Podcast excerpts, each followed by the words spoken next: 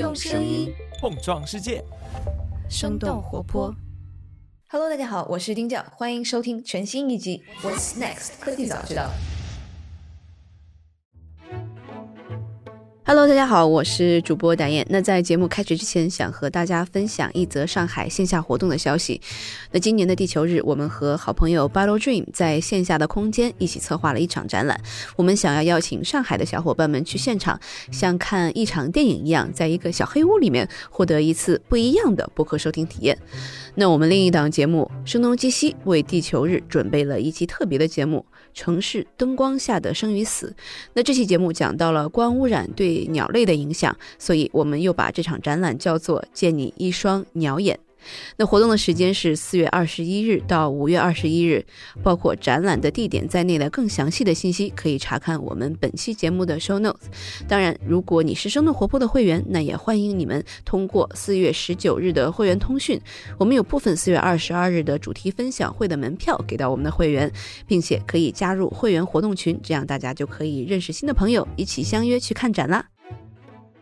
本期节目录制于二三年二月中旬，那在当时是有不少的出海人已经在全球走遍一圈，重新思考自己的出海第一站应该定在哪里。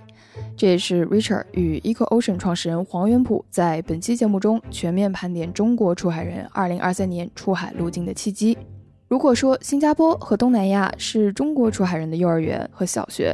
那么初中、高中、大学又在哪里呢？这期节目某种程度上也算是解答了一个疑惑，就是为什么同样是新消费，瑞幸在争夺东南亚市场的一席之位，而蜜雪冰城却已经在大力拥抱日韩的消费者。欢迎大家的收听。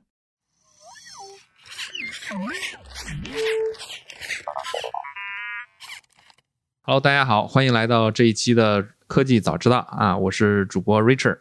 那么我们今天呢，请到了一位出海这个赛道非常活跃的嘉宾啊，来自于 EO 的黄元普。元普呢，也是一位资深的媒体人啊，一直在我们整个出海圈做相应的这种全球化的探索啊，也算是。我们今天就来聊一聊这个关于出海啊，怎么去调研一个市场，怎么去考察一个新市场，有哪些新市场值得去关注，这样的一些主题，关于市场的主题啊。元普你好，哎，你好。你你你是前一段时间全球转了这么大一圈啊，我也很羡慕。都去了什么地方啊？呃，我是去年十二月三十一号啊，从上海出发，先到了美国，在美国待了半个月啊，参加了 CS，我们也在 CS 上也见着了。在加州又待了几天之后，去了中东，在中东待了七天之后呢，去了欧洲，在巴黎啊。布鲁塞尔、阿姆斯特丹、法兰克福啊、苏黎世、米兰转了一圈，正好是把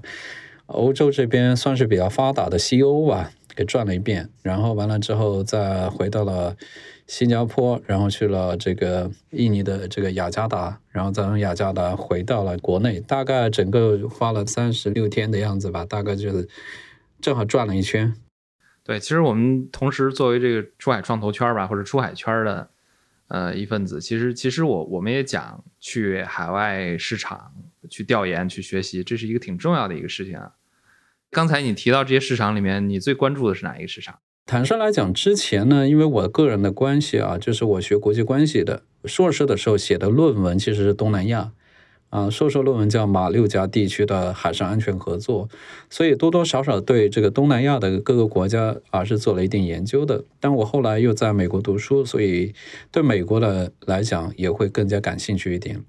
但这次走下来之后呢，我的感觉还是中东对我的可能是说印象会深一点，也有可能是因为之前没到过，尤其是像沙特的利雅得这样的地方，之前没去过。那么这次可能感受就是会有一种更强的一个冲击感。欧洲呢，大家也知道，可能是说在预期之内吧，所以还是回到刚才问题，我觉得啊，中东这边会给我的印象会更更为深刻一点。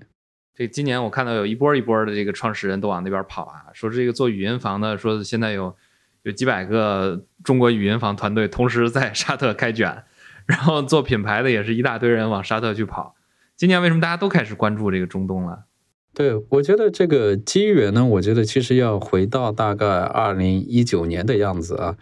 二零一九年的时候，其实沙特的王储啊，其实来到了中国，当时其实已经达成了相关的一些合作，包括。至少从明面上，他把宣布把中文纳入国民教育体系，所以开始那会儿就开始有一些政府的，包括一些学界的人被派过去，啊，去跟那边多交流。当然中间因为这个疫情有中断，但是呢，在去年十二月份，我们的大领导呢去那边访问，啊，我当时去了之后也问过一些参与接待的啊一些朋友。整个的大家的那个啊氛围是非常热烈的，整个包括沙特的民众对于这个我们的领导过去的那个热情度，可能是几十年少有少有的这种情况。那么从中国的这个机会来讲，其实也差不多是从二零一九年，其实王储之后推动的一系列改革，也在开始那那会儿开始落地，包括我们可能。比较平时听到比较多的女性开始可以开车呀，然后宗教上的开始相对放松啊，女性可可以是说，包括前段时间取消什么宗教的警察呀，作为风俗警警察呀。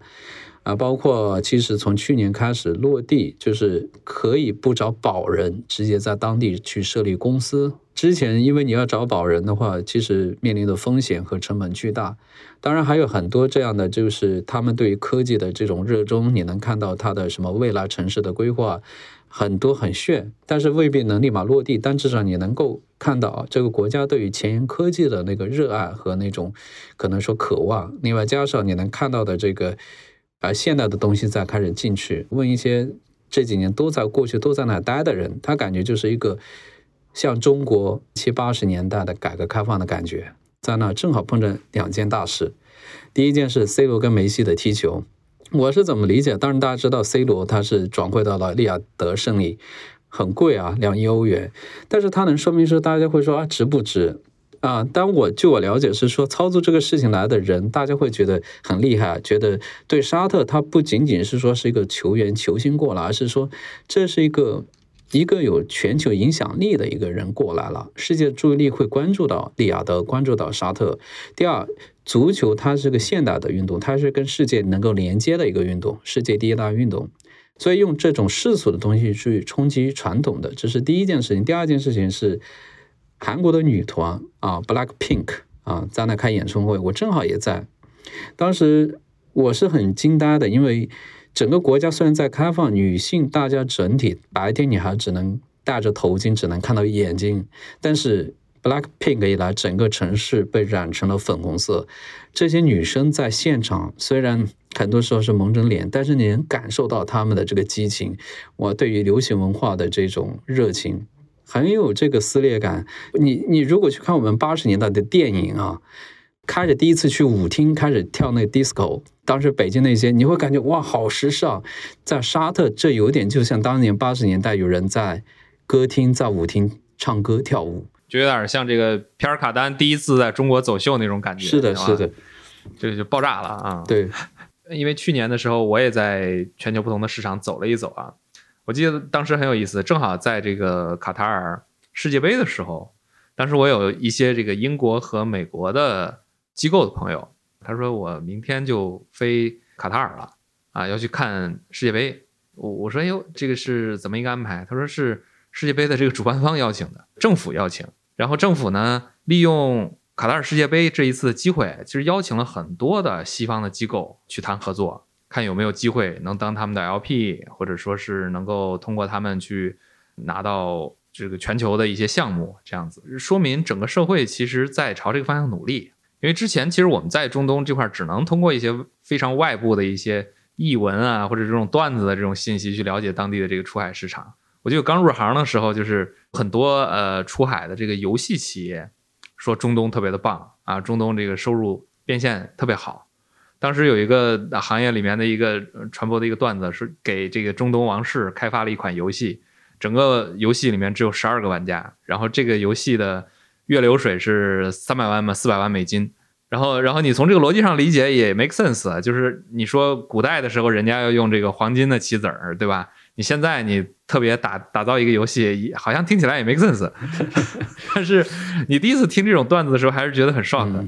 然后最近又看到这个有有有利的啊，有很多不同的那边的峰会，有很多朋友们都过去啊，所以还是一个挺活跃的一个市场。你那你走下来这个欧洲感觉怎么样呢？欧洲又转了一圈儿。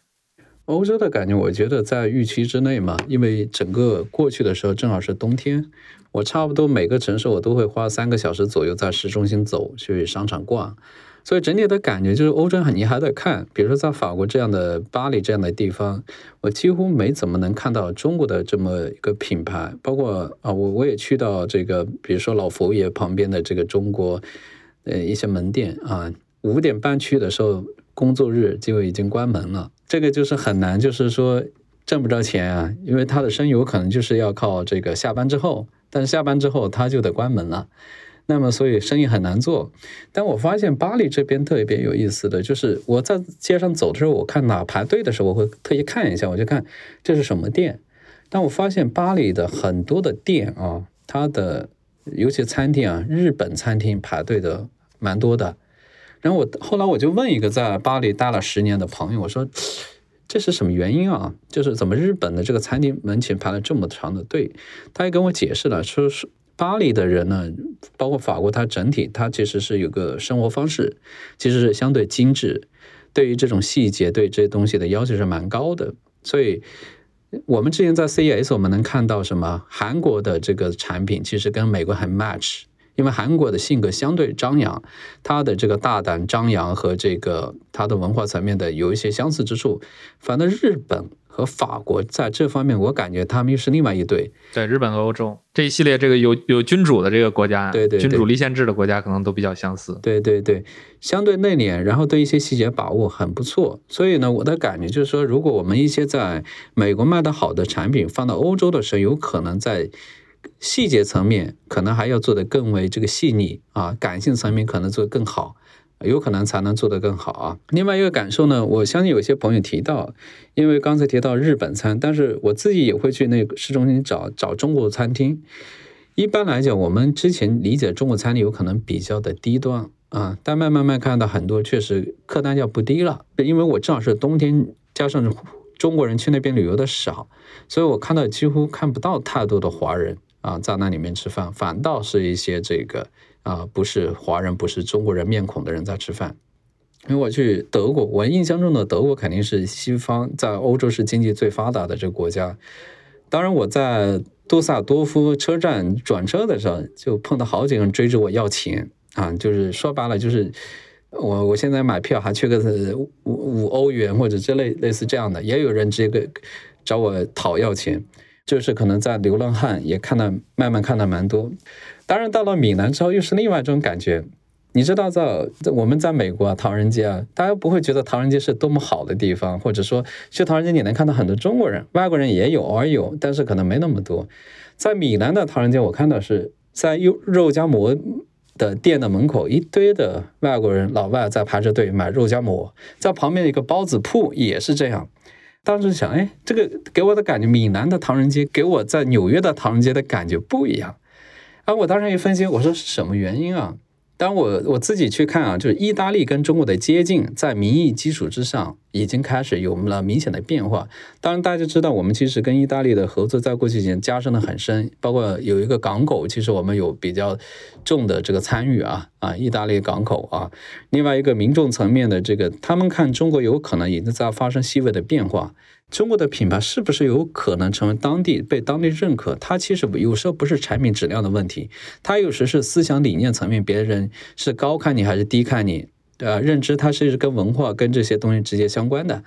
就有可能是说，假设我们说美国好、法国好，这是高地，那可能我们在一些西方国家是可能我们是说，当我们的产、我们的文化或者我们中国所代表的形象开始是一个相对高的位置的时候，对于中国品牌去当地落地，它其实有好处的。但是啊，但是我还还必须讲一下，是说，当我们几个地方走下来，整体感觉是中国的文化整体。还是不够强势，就是不太跟普通民众的接触还是不够的。我们很明显的在利雅得这样的地方，跟里面做那个在那边开学校的老师啊，开中文学校的老师做创业的人聊，他说是这样子，利雅得几乎没有韩国人，但是利雅得的这个年轻一代对韩流的追求很强。我当时一想，完蛋了，假设韩国的同类公司去利雅得，中国公司比不过他，因为他们那帮年轻的那些女生那些。他们因为韩国的偶像，他们多多少会说，甚至会说几句韩语。后来去印尼的雅加达也一样，雅加达的中国企业很强啊，日日本当然品牌也强，三星也强，中日韩都还可以。但是底层民众层面，你去看的时候，韩国的这些爱情剧很受欢迎，所以很多女生她是多多少会会点韩语的，所以她群众基础比中国好，所以这是我担忧的。所以我一直觉得是说。中国品牌出海，我们因为关注品牌，不是关注卖货，所以它一定要配置好文化这一块。文化这一块，尤其是传统文化，不是说古代文化。当然，古代文化中国有五千年的历史，没问题，应该要说。但是跟普通民众能够真正接得上的，它还是流行文化。所以我自己在朋友圈说，我们应该要好好搞几个女团，我们要推我们几个男团，这样是不是效果更好啊？有可能比我去教别人汉语更好，因为他们会因为他们的偶像。会去学汉语，去学几句，可能他不懂什么意思，他会唱汉语歌，啊，这个我觉得特别重要，是需要我们要去一起努力的。这一点其实你看那个社交软件代表的，中国最顶头就是微信嘛，那韩国最顶头的就是这个 Line，对吧？Line 其实你看他把这个流行文化其实就做得非常好，这个 Line 有它的门店，你看上海上海也有，对吧？然后一一个兔子一个熊这样子的，然后在东南亚很多国家发现 Line 的这个接受程度其实远高于就是同类的中美。这样子的，就是微信啊，然后包括这个 WhatsApp 啊，这些的可能都不是个儿啊。这个 Line 在这个呃泰国啊、印尼啊、中东啊，其实它都有非常强的这个基础。所以我觉得有的时候可能就是这样子的一些在产品本身之外的一些这种流行元素的文化，跟内容比较有关的一些东西，可能会影响到很多。其实品牌更是这个样子，品牌本身就是故事嘛。我们讲这个出海，本身产品出海到技术出海，或者是到所谓的这个内容出海。文化出海，价值观出海，这个是一个互为作用。那么你你你平时去一个这个新的市场的时候，一般是怎么调研的？有什么方法论吗？首先肯定得亲自走了。在利亚达开车的时候，我是有朋友带着我开车，我当时就发现一个现象，我说为什么老有车感觉抛锚了，在那个路边？然后这个老师啊，是是国王大学的一个教授，他说：“哦，是这样子的，沙特这个国家呢，平时也大家心里很压抑啊，开车的时候大家反倒比较的放松，或者比较的想就是对自由的向往，所以开车特别猛，所以经常性撞了，撞了大家也不纠结，你知道吧？撞了就放在旁边，让那个让那个交警来处理。所以呢，这个出交通事故大家也不吵，也不是为了那点钱吵嘛。”但是呢，这种习惯，我当时想，要要不跟着人家开车，你是发现不了这一点。甚至有那个路口，经常有拖车公司就停在那，因为老撞。还不如这个打电话过来，还不如干脆就在等着。当然，这是一种就是要亲自去调研，要亲自去看。另外一个呢，其实之前做媒体，现在也算是第三方机构。那么，当我们做这个事情的时候，就是很多地方都能找着当地的朋友。但我们一般来讲，喜欢在当地，在不是游客，他是说在就在当地创业的，甚至在当地待了五年以上的朋友啊，找他们聊天。我一般会是先自己感受之后再约他们聊天，是带着问题聊天。买东西的时候，这个在意价格或者不在意价格，哎，他就会告诉你，因为他待了，他他有很多他的当地的朋友，所以他会告诉你哦，他的理解是什么样子的。所以我一般差不多就是调研，但是调研，呃，去跑，然后积累了问题之后，找当地的朋友再问啊，这种方式。当然还有桌面研究的话，我也喜欢，因为我学国际关系的，所以去之前呢，我特别喜欢他们政治制度，谁在台上，这个人的政治理念是什么，这个人的这个是在政府里面是多数党还是少数党，因为他很能决定一些东西的，他能不能推动一些变革，就具体什么一个方式？很显然，比如说法国的总统和沙特的王储。他们都很年轻啊，法国总统已经算是西方国家里面非常年轻的。当然，你跟沙特的王储比，王储更年轻。但是因为他们的政治体制不一样，导致他们的权力或者像施展空间完全不一样。所以，同样是什么情况下的时候，我会觉得，嗯，有可能王储这边推动这个事情变化，可能能推得动一点。所以你去看法国巴黎的时候。到巴黎的前两天，他们百万民工在游行。我去了布鲁塞尔，到了阿姆斯特丹的时候，他们又一百多万人人在上街游行，就是因为马克龙说想推迟下六十二岁到六十四岁退休。所以这种体制，包括你说印尼也一样。所以我一直跟说印尼，我觉得很多人高估了印尼市场，其实很少有人会去考虑它的政治体制和它原有的这个结构。我的感觉是，它有很大概率会陷入中等收入陷阱。从五千美金到一万美金，问题不大；但从一万美金往上走的时候，它现有的政治体制和国民的学习，包括这各方面文化，是很难支撑的。我记得当时我们有一次去印尼的时候，呃，那次正好印尼在发生一些相应的这种呃游行啊或者之类的。当时其实跟我们同行的一些这个企业，这个因为安全的问题，可能我这次暂时不考虑过去了。我记得当时我我们几个人过去的时候，然后我记得我当时还问我们当时的那个司机，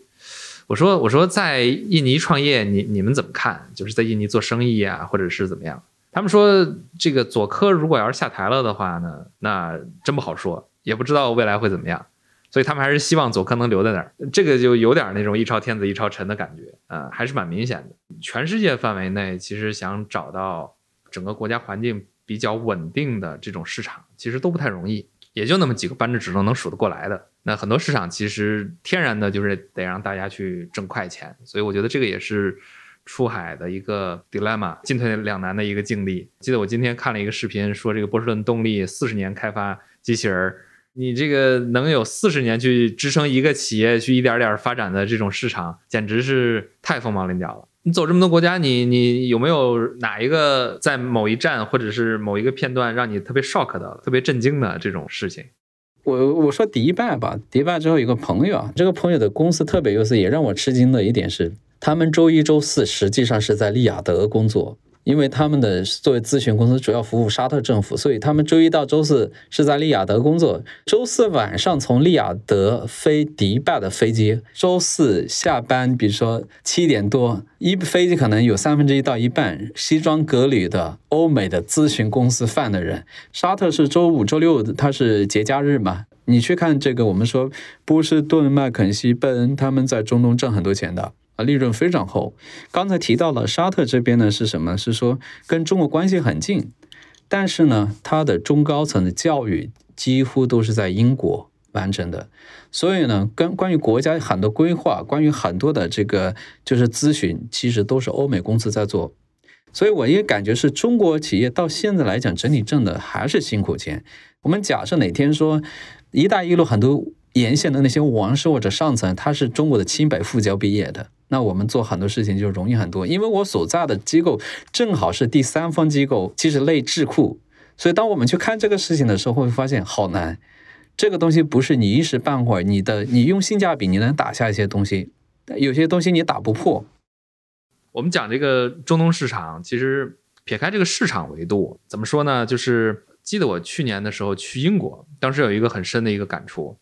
就是英国这个市场虽然特别小，好像英国跟这个欧洲的关系也不是很好啊。你你从英国做欧洲好像也不是那么 make sense。但是我突然发现，从英国做印度好像是一个有很多人在尝试的一个事儿。英联邦的这个概念，可能有的时候还要从一些这种文化的角度、宗教的角度去看。我们讲这个南美也是，南美讲这个教皇子午线，这个人类第一次瓜分世界的行为啊。这个县这边是讲西语，那边是讲普语。讲拉美的时候，经常大家就说你要分两个市场来看，西语市场还是普语市场。那么我想泛阿拉伯国家，这个也是一个挺大的一个概念啊。你有没有什么一些相应的这个观察？对你刚才其实提到的一个跟文化有关的这个事情，尤其说英国做英国市场反向进入印度啊，其实是好的点。那沙特它是另外一个，我见到好几个人，包括我一个沙特的本地的朋友，他们念念不忘的两句话。反正我们是伊斯兰的宗主国，两大圣城的守护者。我听到好多次，我碰到司机，包括他们也是这意思。反正我们宗主国，我们是这个圣城守护者。因为我在那个利雅得的时候，他们就跟我讲起来，他们当年是怎么啊，比如说阿拉伯人怎么去印尼做生意的，怎么慢慢慢慢在那就是生根发芽的啊。反正就是他，当然他说的是我们其实说了一个故事，说我们有个人去那做生意，生意之后。走之前就跟人家承诺欠了人家的钱，然后就回来了。回来之后，在他要死之前呢，他交给下一代。下一代是说我在印尼那边还欠，对，过了很多年，几十年，我在那欠了很多钱，你得去帮我什么。然后他们就过去，然后就做这个事情啊，去还偿还，去还这个钱，包括什么，让别人觉得这个很诚信。这个故事可能已经足够的简化啊，有可能你真的欠了几十年你不还，突然就还，别人觉得你诚信啊。但不管怎样，就是说他能说明另另外一个问题，就是说他很多时做事情他是宗教的考量在里面，因为他要去世之前，他要去见他们的这个先知的时候，他们会去问子问是不是亏欠了，是不是亏欠，所以临死之前呢要去做这个事情，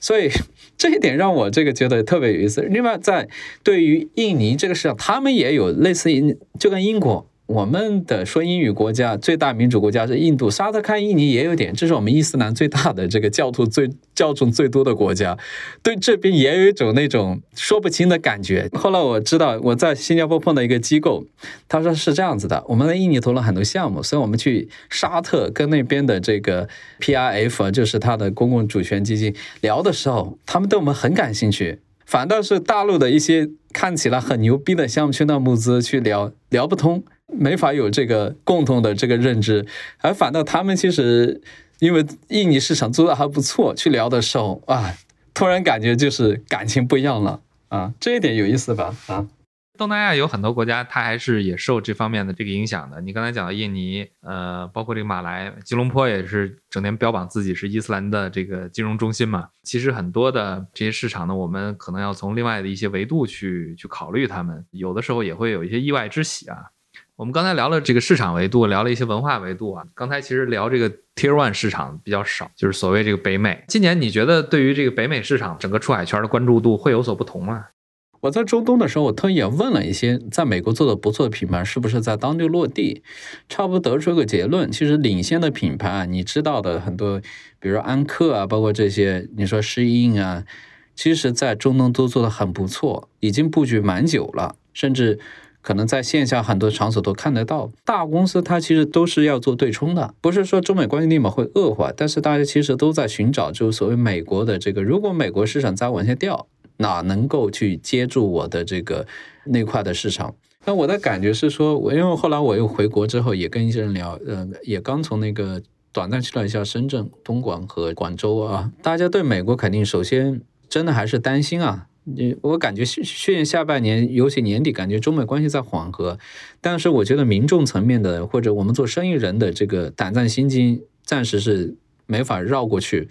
你知道，我们驻美国大使回来当了外长，理论上来讲啊，我从我们作为我我学国际关系的来讲，这证明其实是把美国的位置摆的其实是更重了。其实这是个表态，怎么去更好的这个去做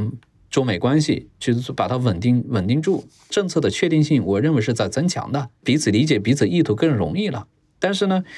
我们民众 get 到信息就是不一样。我们会流浪气球这种东西，美国民众不会觉得这个东西对不对？感觉是威胁啊，感觉这个舆论大家调侃，大家会感觉中国威胁论甚至是在增强的。而我们中国民众这边，大家感觉不是什么事情啊啊！所以我的感觉就是，美国这个事情就是结构性的矛盾，总归到底就是。可能斗而不破，上面关系虽然求稳定，但是从我们做生意人的角度来讲，有可能不是把它，只是说把它作为重要市场，不像以前说我把它当做唯一市场。我觉得当做唯一市场这种战略，它的潜在不可承受的这个风险太大。所以我觉得大家开始发生这种变化之后，就是。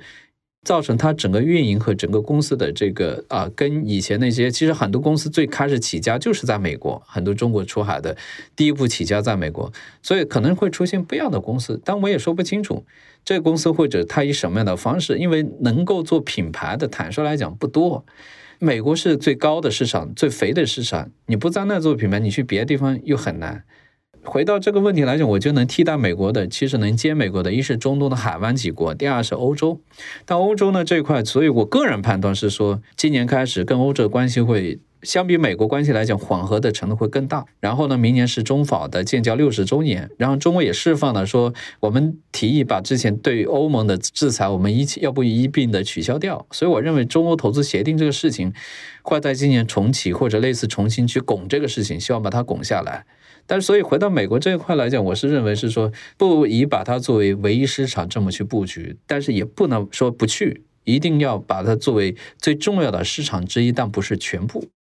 其实我们在东南亚创业的很多项目，我们也能看到，基本上大家现在都会说东南亚是一个分割很多的一个市场嘛，每一个市场跟每一个市场其实差异很大，每一个国家跟每一个国家差异很大。但是我们最后发现，真正如果是在东南亚发展的好的，就我们自己的被投企业，我们能看到，只要是发展在东南亚发展的好的企业，一定是发展了多国家的。它有多国家的能力了以后，它才能够盈利的程度啊，然后在它这个发展的健康程度各方面啊，它才有相应比较强的优势。你如果说是只做单一国家的话，哪怕是你做到区域的独角兽，你比如说像 Gojek 啊、Grab 啊这些的，那它的相应的这个发展的压力还是很大的。你看它，它只能是说做完了打车，我再做送餐；我做完了送餐，我再做送药，什么都做。最后我们说一说，就是除了我们刚才讲的这些市场以外，有没有什么你比较关注的一些新市场？接下来计划要去一下啊，墨西哥、巴西肯定要去一下的，南非、尼日利亚，然后土耳其和这个啊，甚至伊朗，然后包括东欧的几个国家，匈牙利啊，反正会会去看一下。我个人对南美的兴趣是大的，原因是在纽约大学商学院读书的时候呢，班上也其实蛮多南美的人啊。